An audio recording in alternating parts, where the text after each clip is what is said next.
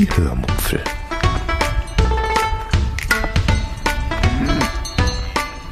Aus dem Tagebuch einer Allgäuerin.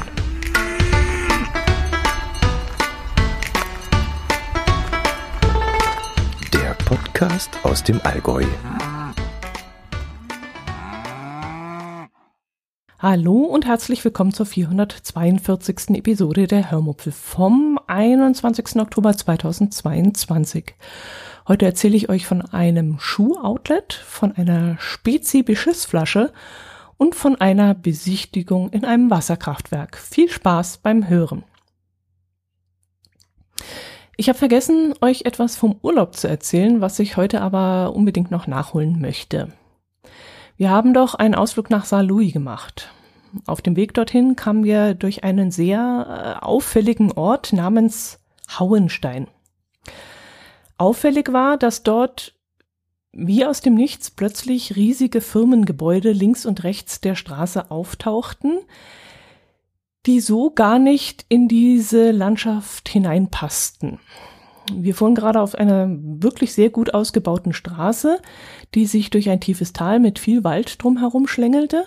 Und dieses Tal wirkte tatsächlich so ein bisschen verwunschen und ja, aufgrund des dichten Waldes eben auch ein bisschen so wie das Glottertal im Schwarzwald, falls ihr das kennen solltet. Und dann tauchten da eben plötzlich diese riesigen, teils sehr modernen wirkenden Gebäude auf, Mm, es waren Firmen, ich würde jetzt nicht sagen Fabriken, nee, es waren eher so Firmen- und Bürokomplexe. Irgendwo las ich dann noch etwas von Schuhdorf oder Schuhtal oder so, keine Ahnung. Jedenfalls war das für uns der Anlass, uns einen Parkplatz zu suchen und uns das einmal genauer anzuschauen. Wir sind dann in eine Art Einkaufszentrum gelaufen, das aber eher spärlich besucht war. Und irgendwas ließ bei mir dann auch den Eindruck entstehen, dass dieses Gebäude erst frisch eröffnet worden war. Fragt mir nicht, wie ich darauf gekommen bin. Ich weiß es nicht mehr. Jedenfalls wirkte es für mich noch ein bisschen sehr kühl und ja, nicht sehr attraktiv. Die Geschäfte waren so ein bisschen auf Outlet gepimpt und in einem sah mein Herz allerliebster dann eine Jacke seiner Lieblingsmarke, deren Preis aber auch boah, ziemlich heftig war. Da er seine jetzige Jacke aber bereits seit über zehn Jahren regelmäßig trägt, hatte sich die damalige Investition aber bereits gelohnt und so sollte eben auch die nächste Jacke ebenso lange halten und deswegen relativiert sich der Preis ja dann. Der Verkäufer bot uns dann an, sie zurückzulegen, weil wir uns immer noch nicht sicher waren, ob wir diesen Preis bezahlen wollten oder beziehungsweise mein Herz allerliebster. Mich geht das ja in dem Moment nichts an. Ähm, das nahmen wir dann auch dankend an. Wir wollten nämlich noch ein bisschen nach Schuhen sehen. Da dieses Gebäude selbst, also dieses eine Gebäude, nicht viel mehr zu bieten hatte, schlenderten wir dann durchs nächste und übernächste und über über übernächste Gebäude. Und da passierten dann gleich mehrere Dinge. Erstens entdeckte ich in einem Outlet-Geschäft meine Wanderschuhe, die ich vier, fünf Wochen zuvor bei uns in Kempten in einem Schuhgeschäft gekauft hatte und die waren dort vor Ort in diesem Outlet-Geschäft 25 Euro teurer.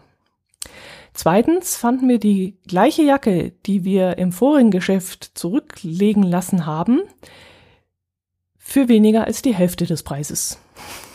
Zwar nicht von der bevorzugten Markenfirma, die mein Herz allerliebster so gerne trägt, aber eben von einer anderen Markenfirma, die ich immer trage.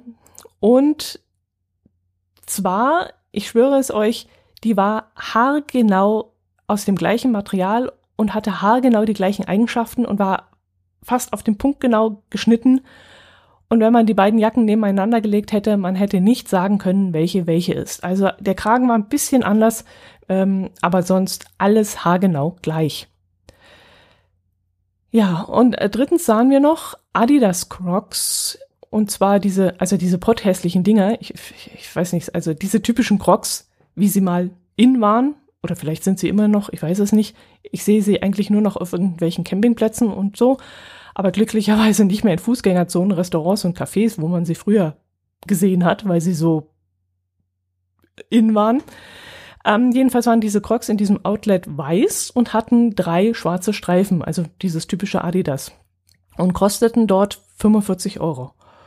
statt 35 beim Ottoversand und 31 bei Amazon. Also ich hatte mir da vor Ort dann den Spaß gemacht und mal geguckt, was das, was heißt den Spaß? Ich habe alles kontrolliert und alle Preise kontrolliert und bin dann mal ins Internet und habe dann geschaut. Und wie gesagt, diese waren dann äh, ganzes Stück teurer.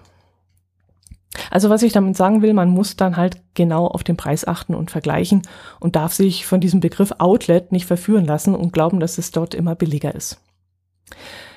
Wir kauften trotzdem ein wenig ein, also sowohl mein Herz allerliebster als auch ich äh, kauften eine Übergangsjacke, diese berühmte Übergangsjacke, zu einem wirklich sehr guten Preis. Und die Jacke ist inzwischen, also meine Jacke ist inzwischen sogar zu meiner Lieblingsjacke geworden. Damit laufe ich dann auch immer meine 1000 Schritte Tour. Ähm, also ich versuche nämlich gerade äh, wenigstens einmal am Tag eine kleine Runde zu laufen, ein Verdauungsspaziergang sozusagen, also nichts Großes, nur so viel, dass ich mich überhaupt ein bisschen bewege ähm, ja, eben um, um, ja, um vom Schreibtisch mal hochzukommen. Also ich mache momentan wirklich sehr, sehr wenig. Das äh, ist dem, dem Problem meines Beines geschuldet. Ähm, da bin ich jetzt in den letzten Monaten sehr nachlässig geworden, dass ich nicht mehr so viel laufen wollte, weil es eben immer wehgetan hat. Aber jetzt ist mein Bein wieder in Ordnung soweit. Und jetzt könnte ich wieder ein bisschen mehr laufen.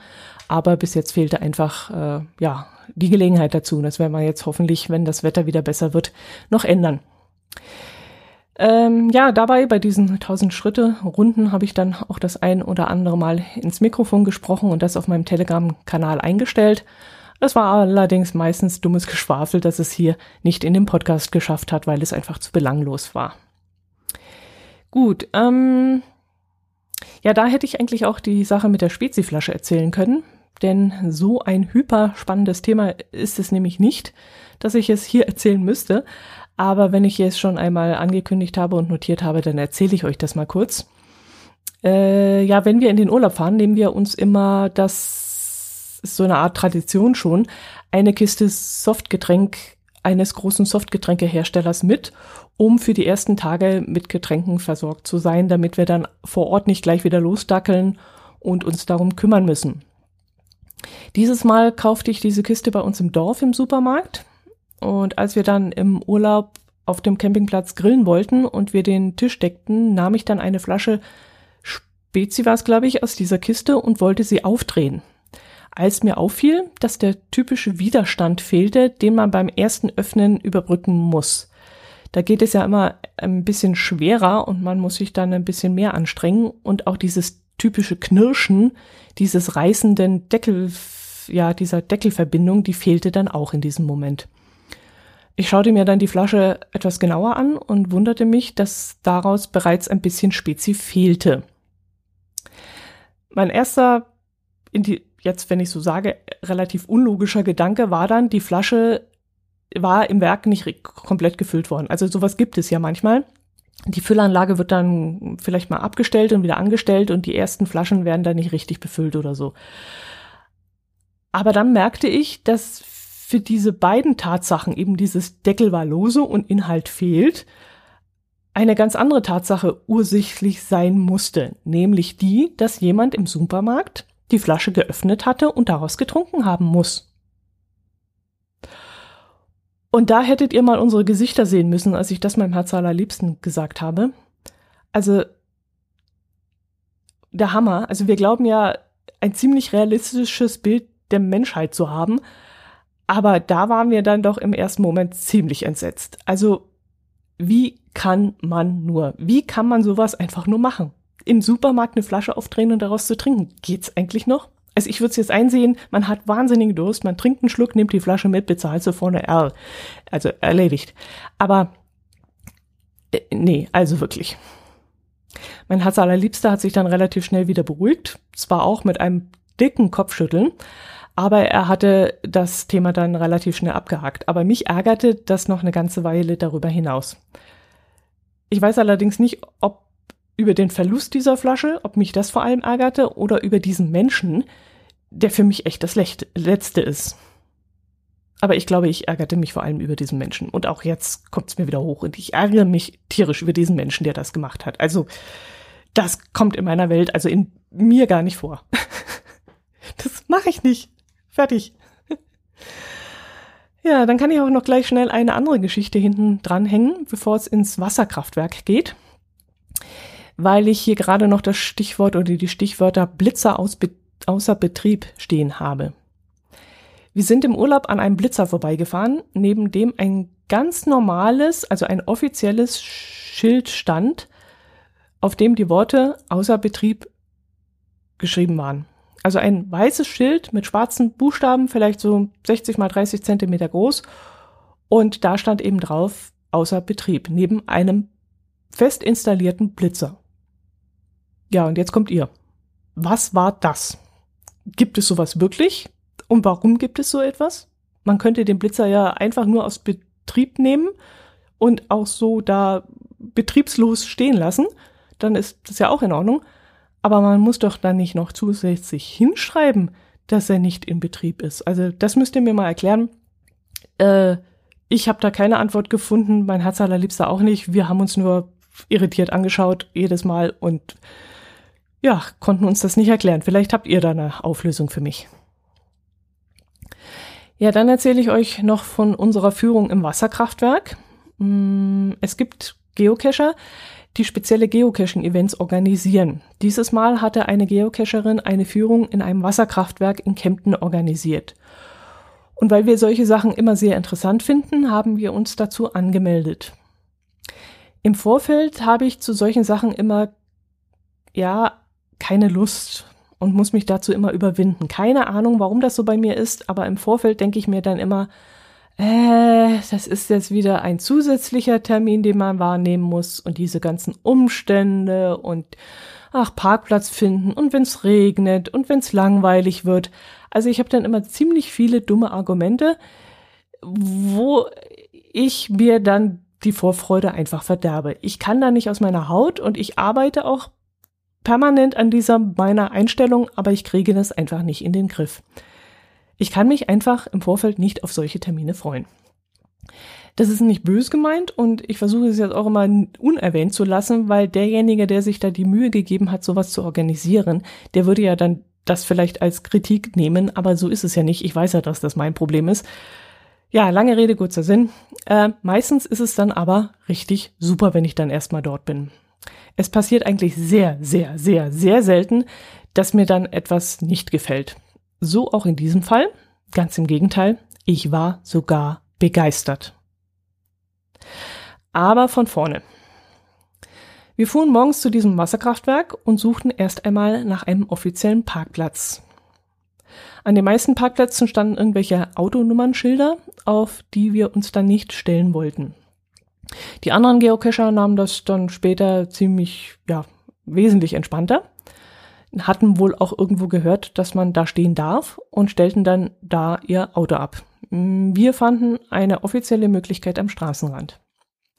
Dann ging aber alles ziemlich schnell. Nach und nach kamen dann auch andere Geocacher und es wurde dann sehr schnell sehr trubelig. Wir standen alle draußen und quatschten dann vielleicht so eine Stunde lang über unser Hobby. Das fand ich sehr schön. So hatten wir dann auch wieder Zeit ein bisschen ja, zum Austausch.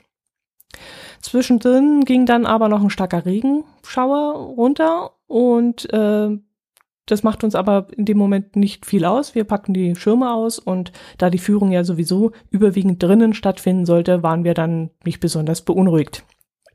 Also die Führung wurde nicht buchstäblich ins Wasser fallen. Ja, dieses drinnen sah dann wie folgt aus. Wir kamen zuerst in ein riesiges Gewölbe aus Beton, das wie eine überdimensionale, moderne Kirche, na, Kathedrale. Also es war schon wesentlich mächtiger aus der Nachkriegsmoderne aussah, würde ich jetzt mal sagen. Also wie so, ein, so eine Kathedrale oder Kirche aus den 50ern. Dieses, ja, das ist so ein betondominierte Architektur mit sehr wuchtigen Mauern und riesigen Rundbögen und ganz klare Linien und wenig Schnickschnack. Also auch teilweise kennt ihr diese Dinger, diese kahlen Innenräume, wo dann vorne einfach nur ein Betonblock steht, der als Altar dient und dahinter ein schnörkelloses Kreuz. So eine Art Architektur erinnerte mich dort. Diese Architektur bzw. die Statik soll dann auch die gleiche sein wie in der Elbphilharmonie in Hamburg. Ich stelle euch dann am besten mal ein Bild in die Shownotes, damit ihr euch das anschauen könnt, ähm, damit ihr da eine Vorstellung bekommt, wenn ihr, wenn euch das interessiert. Der Architekt hat dann dafür auch eine der größten Auszeichnungen erhalten, die man in seinem Beruf erhalten kann. Und in den Jahren nach dieser Auszeichnung hatten die Wasserkraftbetreiber eine Besucherschwemme aus aller Herren Länder. Da kamen Architekten aus Amerika, aus Japan, auch sehr viel aus China und ja, überhaupt, überall her kamen die und die wollten das eben anschauen. Wir haben uns dann die verschiedenen Wasserverläufe angeschaut. Also die Iller, die ist ja an dieser Stelle ziemlich breit und das Wasser läuft ja nur an einem relativ kleinen Bereich ins Kraftwerk hinein. Der breiteste Teil besteht dann aus einer Wehrmauer, über die das Wasser noch hinüberlaufen kann. Doch diese Wehrmauer ist auch schon etwas Besonderes, denn sie steht neben einem Wohngebiet, was relativ selten ist. Und wenn Wasser über eine Mauer fließt, dann entsteht ein riesiger Lärm, der aber wegen dieses Wohngebiets vermieden werden musste. Also hat man diese Mauer rund geformt, so dass das Wasser dann im ersten Drittel noch drüber fließen kann und dann erst in den unteren zwei Drittel schneller wird. Ja, das war schon mal etwas ganz Besonderes, was wir da be erklärt bekamen. Und dann ähm, dann bekamen wir noch zu, erklärt, dass da die Fische, die flussaufwärts wandern wollen, auch eine besondere Verbindung an dieser Mauer und an diesem Wehr vorbei bekommen mussten. Damals hieß sowas ja Fischtreppe, was aber heutzutage so angeblich nicht mehr genannt wird, weil es nämlich Blödsinn ist, weil nämlich nur Lachse über Treppen springen. Alle anderen Fische würden das gar nicht können. Also wurde hier ein Fischaufstieg gebaut, der flussverwandt gestaltet wurde. Das heißt, hier wurden mehrere Kammern hintereinander angelegt, in denen die Fische zwar hochschwimmen können, aber sich in jeder Kammer auch wieder ausruhen können.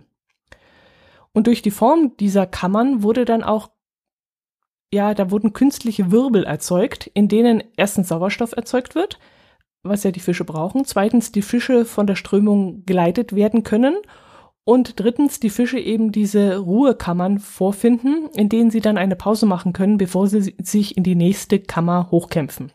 Es ist ja für die auch sehr anstrengend, gegen den Strom zu schwimmen. Und so finden sie dann immer wieder diese, in diesen Kammern eine Möglichkeit innezuhalten. Und damit die Fische diesen Fischaufstieg überhaupt finden, weil die immer sich am Strom orientieren, am fließenden Wasser, musste unterhalb des Werkes eine künstliche Welle erzeugt werden. Ähm, ja, wie gesagt, weil die sich eben an, am fließenden Wasser an, an diesem Druck oder an diesem Strom äh, orientieren. Und deswegen wurde da eben ein künstlicher Strom zu diesem Fischaufstieg hingeführt, so dass sie dann automatisch dorthin schwimmen und diesen dann auch diesen Einstieg in diese in diesen Fischaufstieg finden können. Ich merke schon wieder, ich hoffe, ich habe es einigermaßen erklärt. Also er konnte das wesentlich besser. Ich fand das aber auch dann so irre spannend und ich muss sagen, ich habe selten so aufmerksam zugehört wie bei dieser Führung. Ich war hinterher total begeistert, wie spannend und unterhaltsam und kurzweilig dieser Mann erzählen konnte. Er hat früher beim Überlandwerk gearbeitet und ist nun Rentner und macht das aus Spaß an der Freude. Diese Führung. Er hat uns dann erklärt, dass dieses Wasser Wasserkraftwerk langsam bis zu 3500 Haushalte mit Strom versorgen kann, was ich persönlich sehr wenig gefunden habe.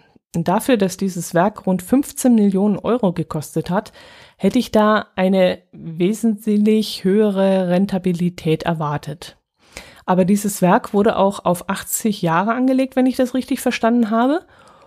Und ja, klar, so gigantische Bauwerke, also das baut man auch nicht nur für 10, 15 Jahre, das ist fast logisch. Und wenn man das dann eben umrechnet, ähm, lohnt es sich dann wieder. Was ich auch noch nicht wusste, war die Tatsache, dass man zum Erzeugen von Strom durch solche Wasserkraftwerke eine Fallhöhe benötigt. Also ich dachte immer, es reicht, wenn ein Fluss fließt und dadurch meinetwegen ein Wasserrad angetrieben wird, wie bei einer Wassermühle. Aber das reicht eben wohl nicht. Die meiste Energie bekommt man, wenn man eine Fallhöhe hat und das Wasser fällt. Kleinere, schmälere Wasserkraftwerke, die eine Fallhöhe von vielleicht so 30 Meter haben, die gewinnen wesentlich mehr Energie als große, breite Wasserkraftwerke, die nur eine Fallhöhe von vielleicht so 5 Meter haben. Ich weiß gar nicht mehr, wie die Fallhöhe in diesem Wasserkraftwerk war. Waren es 5 Meter? Waren es 7 Meter? Ich weiß es leider nicht mehr.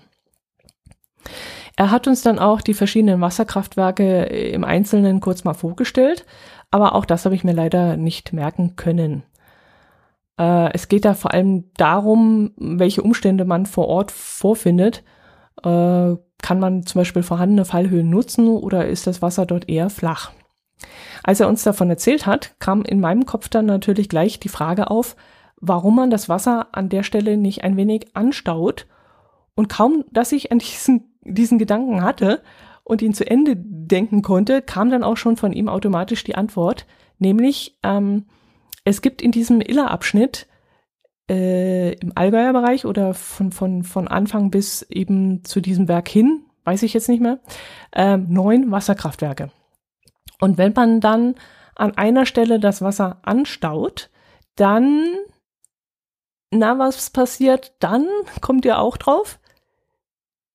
Nee, dann bekommt nicht das Wasserkraftwerk unterhalb des Staubereichs kein Wasser mehr. Das war nämlich das, woran ich zuerst gedacht habe. Nee, sondern das Wasserkraftwerk oberhalb des Staudamms hat dann plötzlich Probleme, weil es nämlich diese Fallhöhe nicht mehr hinbekommt. Und eben diese Fallhöhe erzeugt ja die Energie. Und wenn sich das Wasser zurückstaut, dann fehlt denen oberhalb dieses Wasserkraftwerks schnell mal drei Meter. Und das ist halt Mist. Also es war wirklich irre interessant, was wir da erfahren haben. Ich könnte euch noch hunderte von Informationen geben, aber das würde jetzt hier wirklich zu viel werden. Und ja, ich könnte euch von dem Rechen erzählen, der in dem Werk eingebaut ist, damit da kein Dreck in die Turbinen gerät.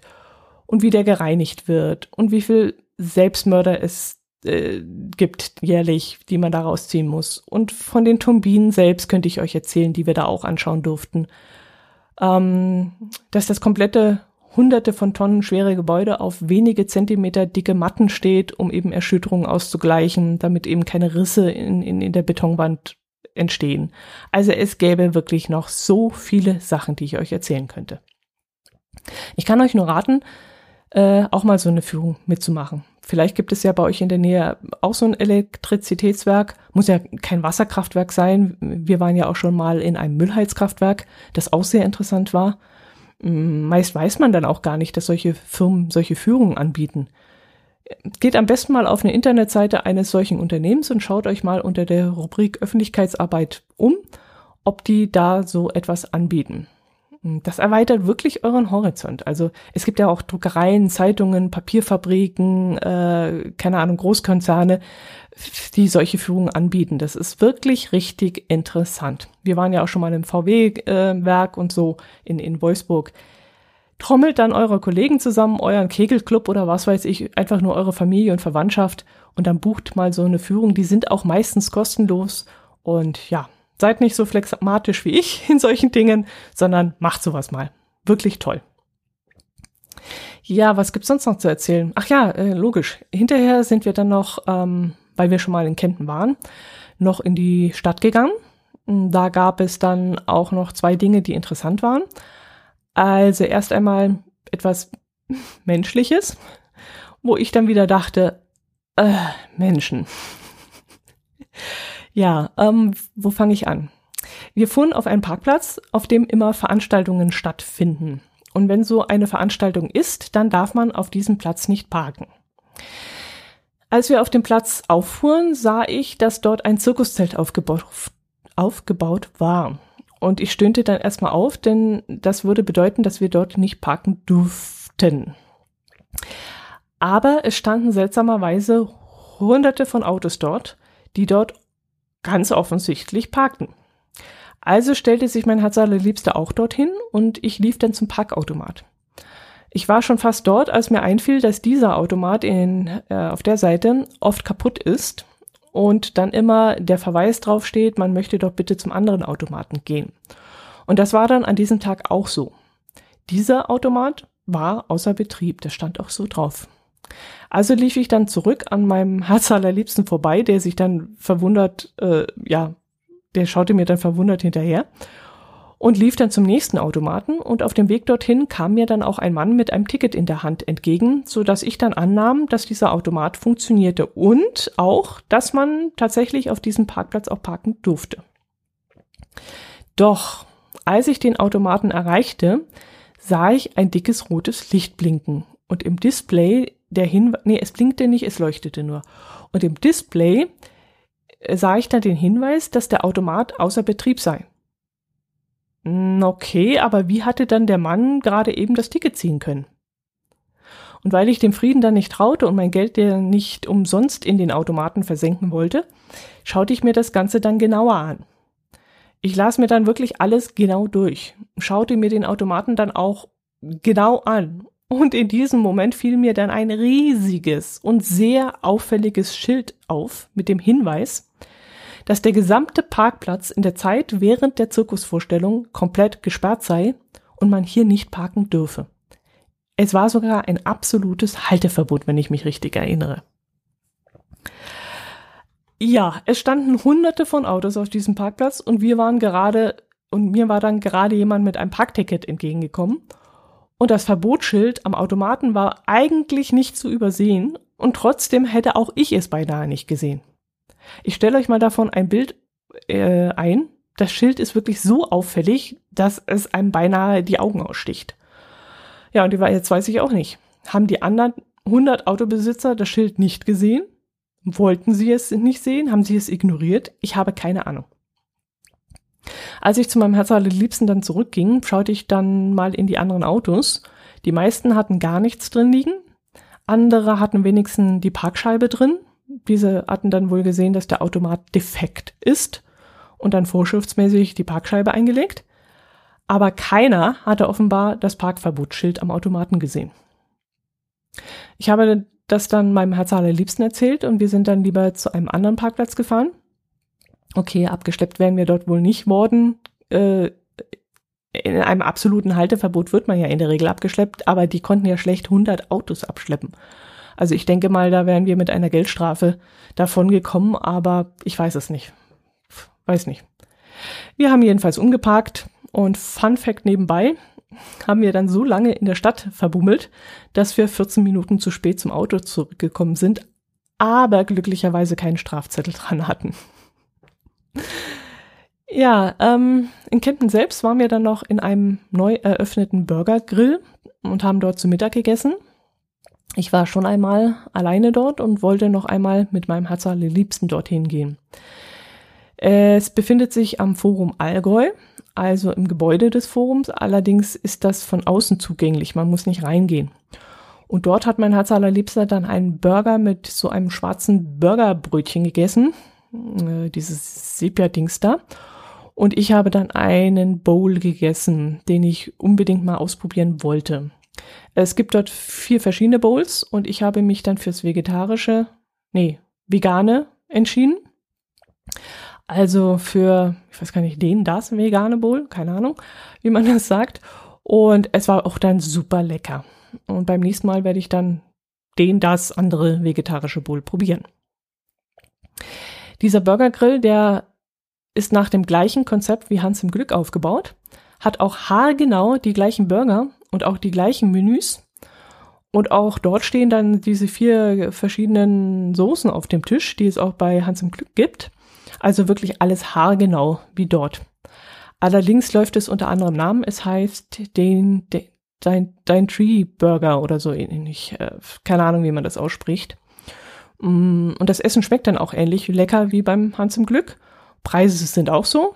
Also wirklich ziemlich identisch. Ja, das Besteck nervt, weil es blöd ist. Äh, es liegt blöd in der Hand und ist stumpf wie Sau.